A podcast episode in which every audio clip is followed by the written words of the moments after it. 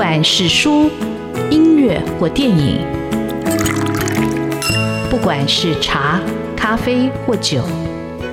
也不管是译文的空间或餐饮的场域，文化无所不在。台湾新风景，让我们重新发现生活里的文化。文化就是我们的生活。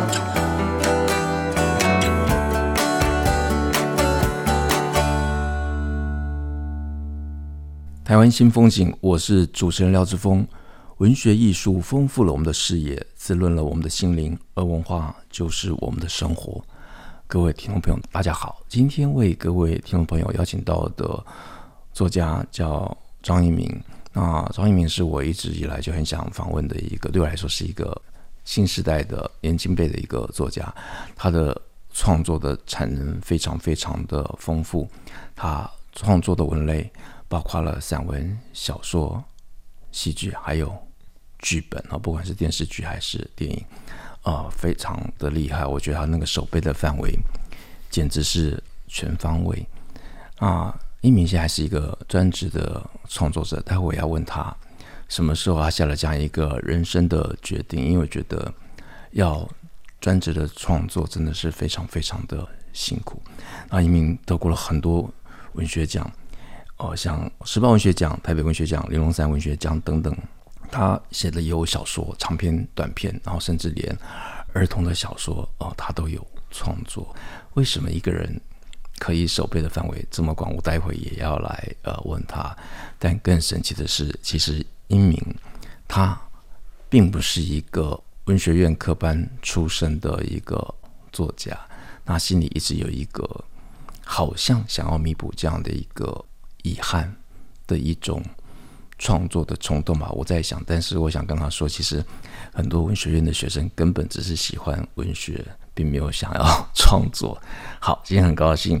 作家张一鸣，因为一鸣又写了一本新的小说，非常喜欢这本小说叫《鹰》，待会请他一起来介绍。一鸣好，大家好，主持人好，好，一鸣，你跟大家先呃简单介绍一下你自己，因为我刚才的介绍有没有你觉得有遗漏的？还有你想要特别跟朋友来分享，让大家更想认识你多一点？好，呃。各位听众朋友，大家好，我是英明。那我现在算是一个专职的写作者。我其实我对自己的认定就是，我是专职在 story 的探勘，可以这么说，就是呃长篇小说、短篇小说、剧本、电视剧本、呃电影剧本等等的。然后下一步可能会尝试看看 VR 的剧本。那各种可能性，我觉得如果都可以的话，我就会去摸索看看，看能不能糅合一些不同的技术，然后创造出。不同味道的故事，这样子。好，那因为我知道你本来是念农校嘛，对，我是念农校。可是你后来就到台湾艺术大学去念了一个艺术所的硕士，又念了博士哦。这是一个什么样的一个心路历程呢？好，哇，这个说来话长，很有意思哦。就是其实我觉得我很小的时候就很有创作的憧憬。呃，我我是一九八零年生的，所以在差不多我十十二岁。开始左右的时候，台湾开始有一一股漫画开始热潮，那个那个热潮对于当时候的青少年来说，真的是一个很兴奋的事情。我们可以看到好多好多的，主要是日本漫画被翻译到台湾来。然后，因为我小时候，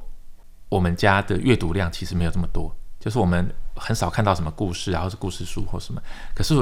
一有看到漫画的机会的时候，我就会很兴奋，然后就拿漫画来看。然后我一直到国中的时候呢，发生了一件让我可以说是改变我人生阅读习惯的事。那很有趣，我觉得因缘际会，就是我国中的时候，我等公车的那个位置后面有一家漫画出租店。我等公车，那个公车每次都大爆满，那你没有办法，你一定要等一个钟头。你站在那边等也不是办法，你就只好到后面去看漫画。然后我记得当时候一本漫画是五块钱，然后你就可以在店里面把那个漫画看完。然后我那时候，那是我第一次尝试到什么叫大量的阅读。你看了一整柜的漫画，然后你的那个对漫画的的故事的吸收量就已经超过同龄很多。后来我到了高职的时候，我就去。高职三年级的时候，我第一次拥有脚踏车，很奇妙的心情，就是我有脚踏车之后，我可以在桃园到处移动。然后那时候我就跟我的同班同学每一周都去看二轮戏院的两部片，然后就这样整整看了一整年，几乎没有中断。然后我那时候是第二次有大量阅读的经验，不是不是课本的哦，就是一开始是漫画，后来是电影影像。对，然后这两个其实对我来讲，我后来都理解，它就是 story，它就是承载不同 story 的载体，一个是漫画，一个是电影嘛。那因为当时候我家是没有第四台，所以我们对我来讲，那个电影的这个就很新鲜又很刺激，就是大家带给你看到全世界，可以这么说。过了那段时间之后，其实我就有写创作的冲动，然后我其实在高职的时候也有尝试写作，那时候蛮好玩。我们班上有个同学，我的室友，他就是写作。他很会写作，已经得了很多奖了。然后我就觉得，哎，我好像也可以写看看。然后就当时候我是念农校嘛，然后又过了几年之后，到了二十岁的时候，我就想说，我已经这个年纪了，我想要给自己一次尝试的机会。后来我就决定休学。其实，在那个时候决定休学，其实还蛮大胆的。现在回想了，如果是我的小孩要这么做，我会有点担心。你说你二十岁，二十岁的时候决定，你那时候已经是。我是读屏东科技大学，已经一直升学，等于所以已经到已经二年级左右休学，大三，大三算起来是大三的年纪，然后就决定休学，然后我就花了半年时间准备重考，后来我就考到了呃台南的昆山科技大学，就是视觉传达设计学系，我就转转科了，转行了。那时候我是等等一下，你从农业直接转视觉科技对对学系，好好，就是一个挑战啊，就是花了半年时间一直 K 书啊，然后一直准备考试。后来考上了，我觉得也是有点侥幸啊。我觉得那个就是一个，我现在回想，我都觉得实在是运气太好了。考上之后呢，我就觉得，那我就花一段时间很认真。那两年我几乎就是没有休息，很认真的学习。那为什么会去视觉传达设计学习？一开始我看到那个招生的资料上面，我以为那里有拍片，然后我就跑去了。结果我发现有拍片的是另外一间学校，不是那一间。所以你又在重考吗？还是我没有，我就读完了。读完之后呢，我就想。因为我好不容易才转行嘛，我觉得马上就去当兵的话，好像中断掉了，我觉得有点可惜，我就马上赶快准备考硕士班。然后我那时候看到台艺大板桥的台艺大有在招生，对，我拿到简章之后，我就觉得我要来考，然后我就只有投台艺大一间，我就去考，然后就很运气很好就考上了。然后考上之后就开始读了四年的硕士，那时候还蛮辛苦的，我们学分是要读四十接近六十这样。所以要念几年？三年吗？还是四年？我们几乎都念到四年，因为没有四年很难毕业这样子。所以我们那时候毕业在跑那个盖章的时候，教官看到我们就说：“哇，你们真的是太不容易了，很很有趣。”那个时候是在那个阶段的时候，我已经开始写作了。可是我那时候的写作是没有技术、没有技术含量的，就是拿着电脑打开来，我就开始用感觉来写，就觉得说：“哎，我现在。”开一个空档案，我先写了一句话，那下一句话在想什么接上去，再下一句话想什么接上去。我是没有技术面的，就说为什么要这么写，结构是什么，角色是什么，那怎么安排铺陈那个顺序啊、危机啊什么，我什么都不知道，但是，我是瞎写。好，但是你当你开始写，有个先有个故事的声音在里头吗？还是你就就是一句话，比如说这个人从我的窗前经过，就开始写下去了吗？哦。这两种都有，很很有趣。就是有的时候就是开一个档案，然后有一句话，你就想说，就顺着那句话一直接龙。然后用另外一种就是我脑袋里已经揣想好一个故事，然后我就用那个故事慢慢的把它描绘出来。所以我我现在有有时候也会去带学生的时候，我就会说，哎，这刚好是两种创作方法，一种叫粘土，一种在雕刻。粘土、就是、一个叫粘土，就是对对对，啊、慢慢的用一条一条的粘土这样堆堆堆堆堆堆堆堆堆起来。那、哦、另外一种是你脑袋已经有原型了，就拿那个像这样雕刻一样。一块木头，它掉掉掉掉掉掉掉掉掉，把不要的东西敲掉嘛，慢慢敲出它的形状，这样子，刚好两种不同的方法，创作方法。好，我我我觉得主持节目以来，我访问一鸣的这一场，我觉得非常特别的经验，就是 他也在打开我的一个呃想象跟视野。我从来没想到，我国中的时候一定已经搭错公车路线，我应该找一个有漫画店的 公车站去等车才对哦。我错过了我的青少年。我们这里休息一下。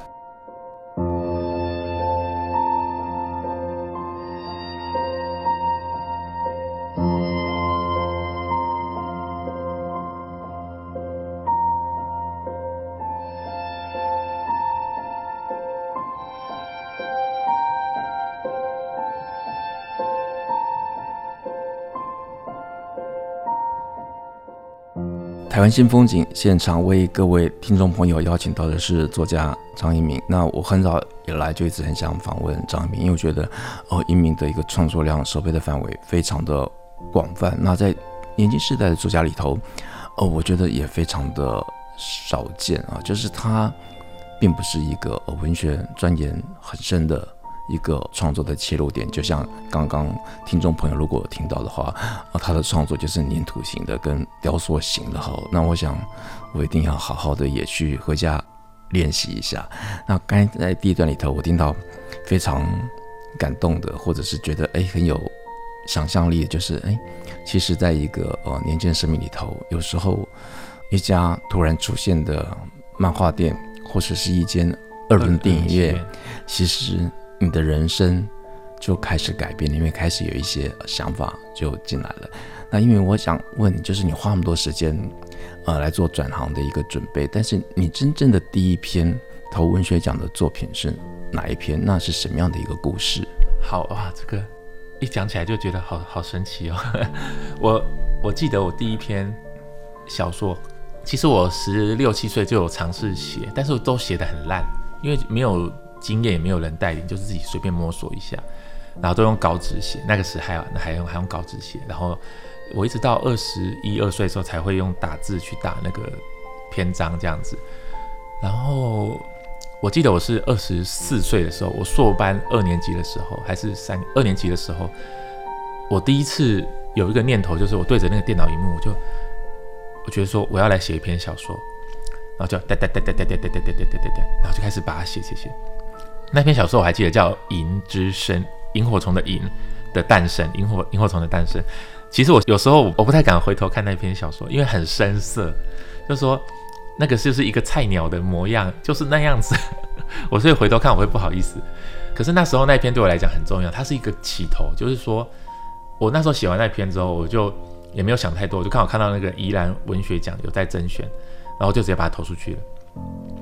然后投了以后，后来我们还去办活动啊什么的，就是那个文学奖办活动，我还去参加什么，后来得了第三名，然后就得了一个讲座回来。那是我第一次得到文学奖，然后那个感觉很奇妙，就是其实我就是吐露我心里面对于人格或是感情的的那个模样，把它投射在一篇小说上，然后我就去描写它。然后后来被肯定之后，我就在想，也许我真的能写吧，因为我们对自己会有很多怀疑嘛，就是这么久以来。写什么都不会被发表，然后加上二零零四、二零零五之后，我觉得我影响我创作的几件事情里面有一件事情，就是我很幸运，我读到台艺大，那时候有一个我们的研究所叫 Applied Media，就是那个应用媒体艺术研究所。那这个研究所现在改名字了，不叫这个名字了。然后那时候我读应媒所的时候，我们班上的同学现在好几个都得了金钟、金马各式的奖项啊，但是他们的能力都太强了。我从他们身上学到了好多东西，然后那时候我跟有一个同学叫张龙吉，他就是拍下半场的导演。然后我那时候同样在班上做作业的时候，哦，下半场我很喜欢，对，我看得非常非常的热血。是那时候我看到好多同学做的作业都比我的能力还要好太多太多，我都觉得同样一台摄影机怎么在他们手上是神物，在我手上就这么普通。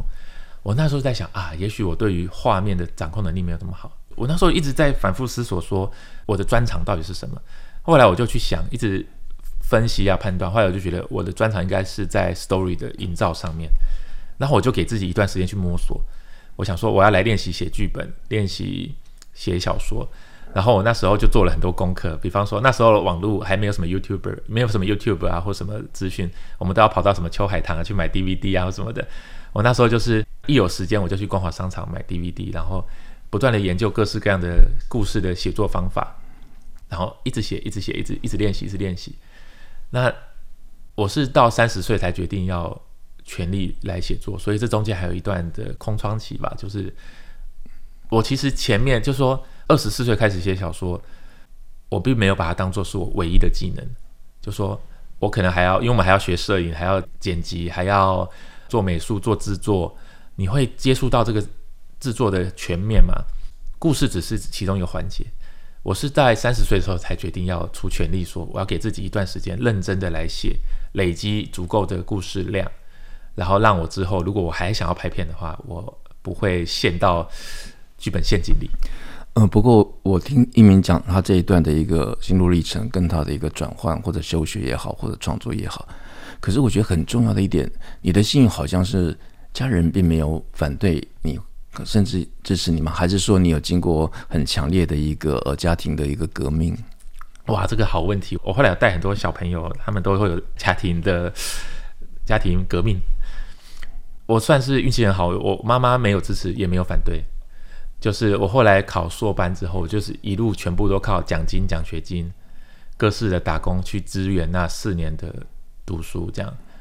所以我现在回头想，我就觉得哇，如果我今天是我的儿子要来，儿子女儿要来读这个研究所，哇，我要花多少钱啊？我现在回头看，我都觉得好不可思议，我怎么度过的这样子。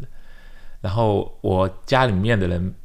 并没有反对，但也没有太说，哎，你一定要来做这个或什么的，因为。我是我家族里面学历最高的，所以对我家族的其他人来讲，他们也不知道我在做什么。然后我就是一路这样子摸索过来的。呃，不过因为我比较好奇哦，就是我觉得你跟一般我访问的一个创作者有个不同，就是你好像很有意识的在练习创作的一个文类，而且作为一个专职的一个创作者。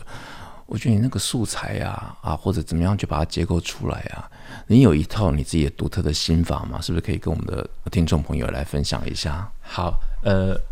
我可以直接跟各位说，我这几年我都用什么创作法，非常的单纯，非常的简单。我只有差不多就是两三个方法，一个叫做简报。那这个简报就我们把它学术化的话，就变成就是 database，就是资料库的处理。那剪报，我们一开始就是拿剪刀，我真的去麦当劳，就是收集人家不要的报纸，然后剪剪剪剪剪，我就收集了一大叠。然后我太太就很困扰，一直问我，之前问我什么时候要把它丢掉，数位年代嘛，这样子我就有一大堆资料。然后第一个是这个，第二个是我就用这些资料来以后，我就有一个资讯判读的方法，就是我会把这些资讯全部都处理过，然后做一很初阶的分类。那这样子的话，我就一大堆的素材库在我的大脑里了。然后第三个才是我真正做，就是比方说，呃，我会做每一年度的练习挑战，呃，比方说我们知道有文学奖嘛，我我就设定给自己目标，假设我今年要写十篇，好，这十篇我我这个年度我都要写跟武侠有关的故事，好了，那我就从这些素材里面去挑选，然后一定要生出十篇，然后会做一个资料分析。那到这个阶段呢，剩下来就是一个耐性的问题了，就是说你一定要写出十篇，不要管它会不会得奖。因为真正的目标不是得奖，是你经历过这十篇的练习之后，你会对这个类型产生很好的辨识。就是说我写了十篇武侠之后，我一定会对武侠有个感觉；我写了十篇鬼故事，我一定会对鬼故事有个感觉；我写了十篇的纯爱，那我一定会对纯爱有一个类型的练习的认识。那经过这些练习之后，我大概就我几乎把所有的类型全部都练了一遍。对我来讲，我可以直接跟跟大家说。我对我来讲，我还是有一个故事形态很苦手，就是那个爱情故事，我觉得蛮好玩。就是我常常写写，我就觉得哦，我写不下去了，因为爱情故事真的好难写，这样。嗯，但这个有点吊诡哦，就是你也结婚了，然后有婚姻，然后有小孩，那你说爱情故事很难写，但这里是应该是你直接生命里头有经历跟发生过的事情啊，因为因为爱情故事。就是因为每个人都有谈过恋爱，我们今天写故事常常会写那个，我会说是百分之一或千分之一的经验，就说可能一百个人里面就有一个人经验，一千个人甚至一万个人里面才会去体验到这件事情，所以他的经验是一个稀有性。那当一个东西是一个稀有性的时候，旁人看他会好好奇。可是因为恋爱故事，我觉得最难的就是因为每个人都有谈过恋爱嘛，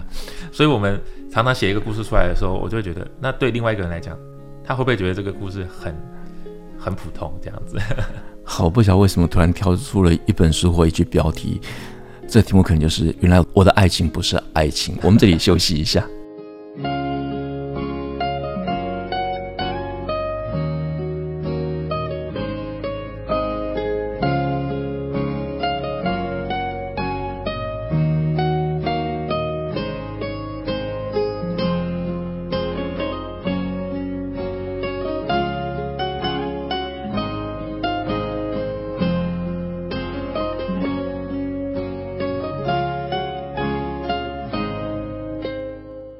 台湾新风景，我是主持人廖志峰。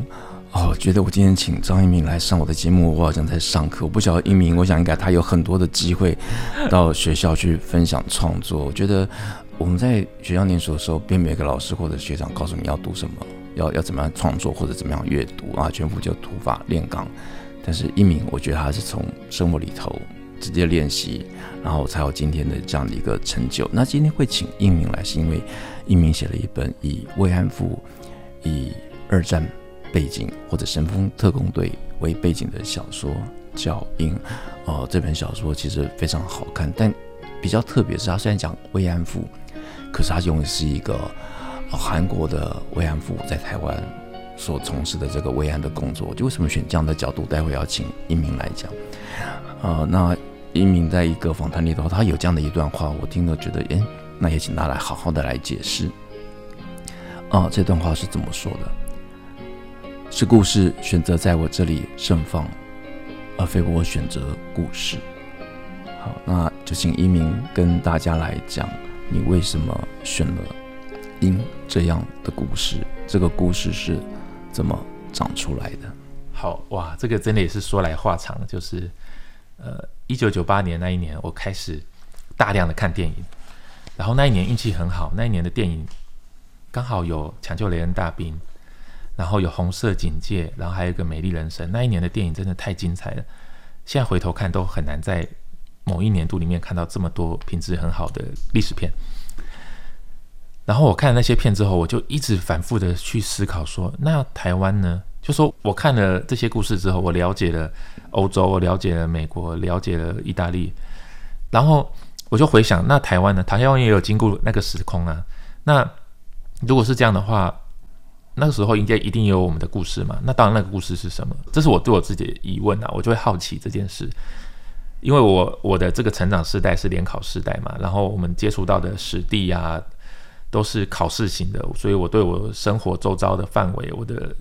我的，比如说我住在桃园好了，我对于我四周的历史文化，我真的都不知道。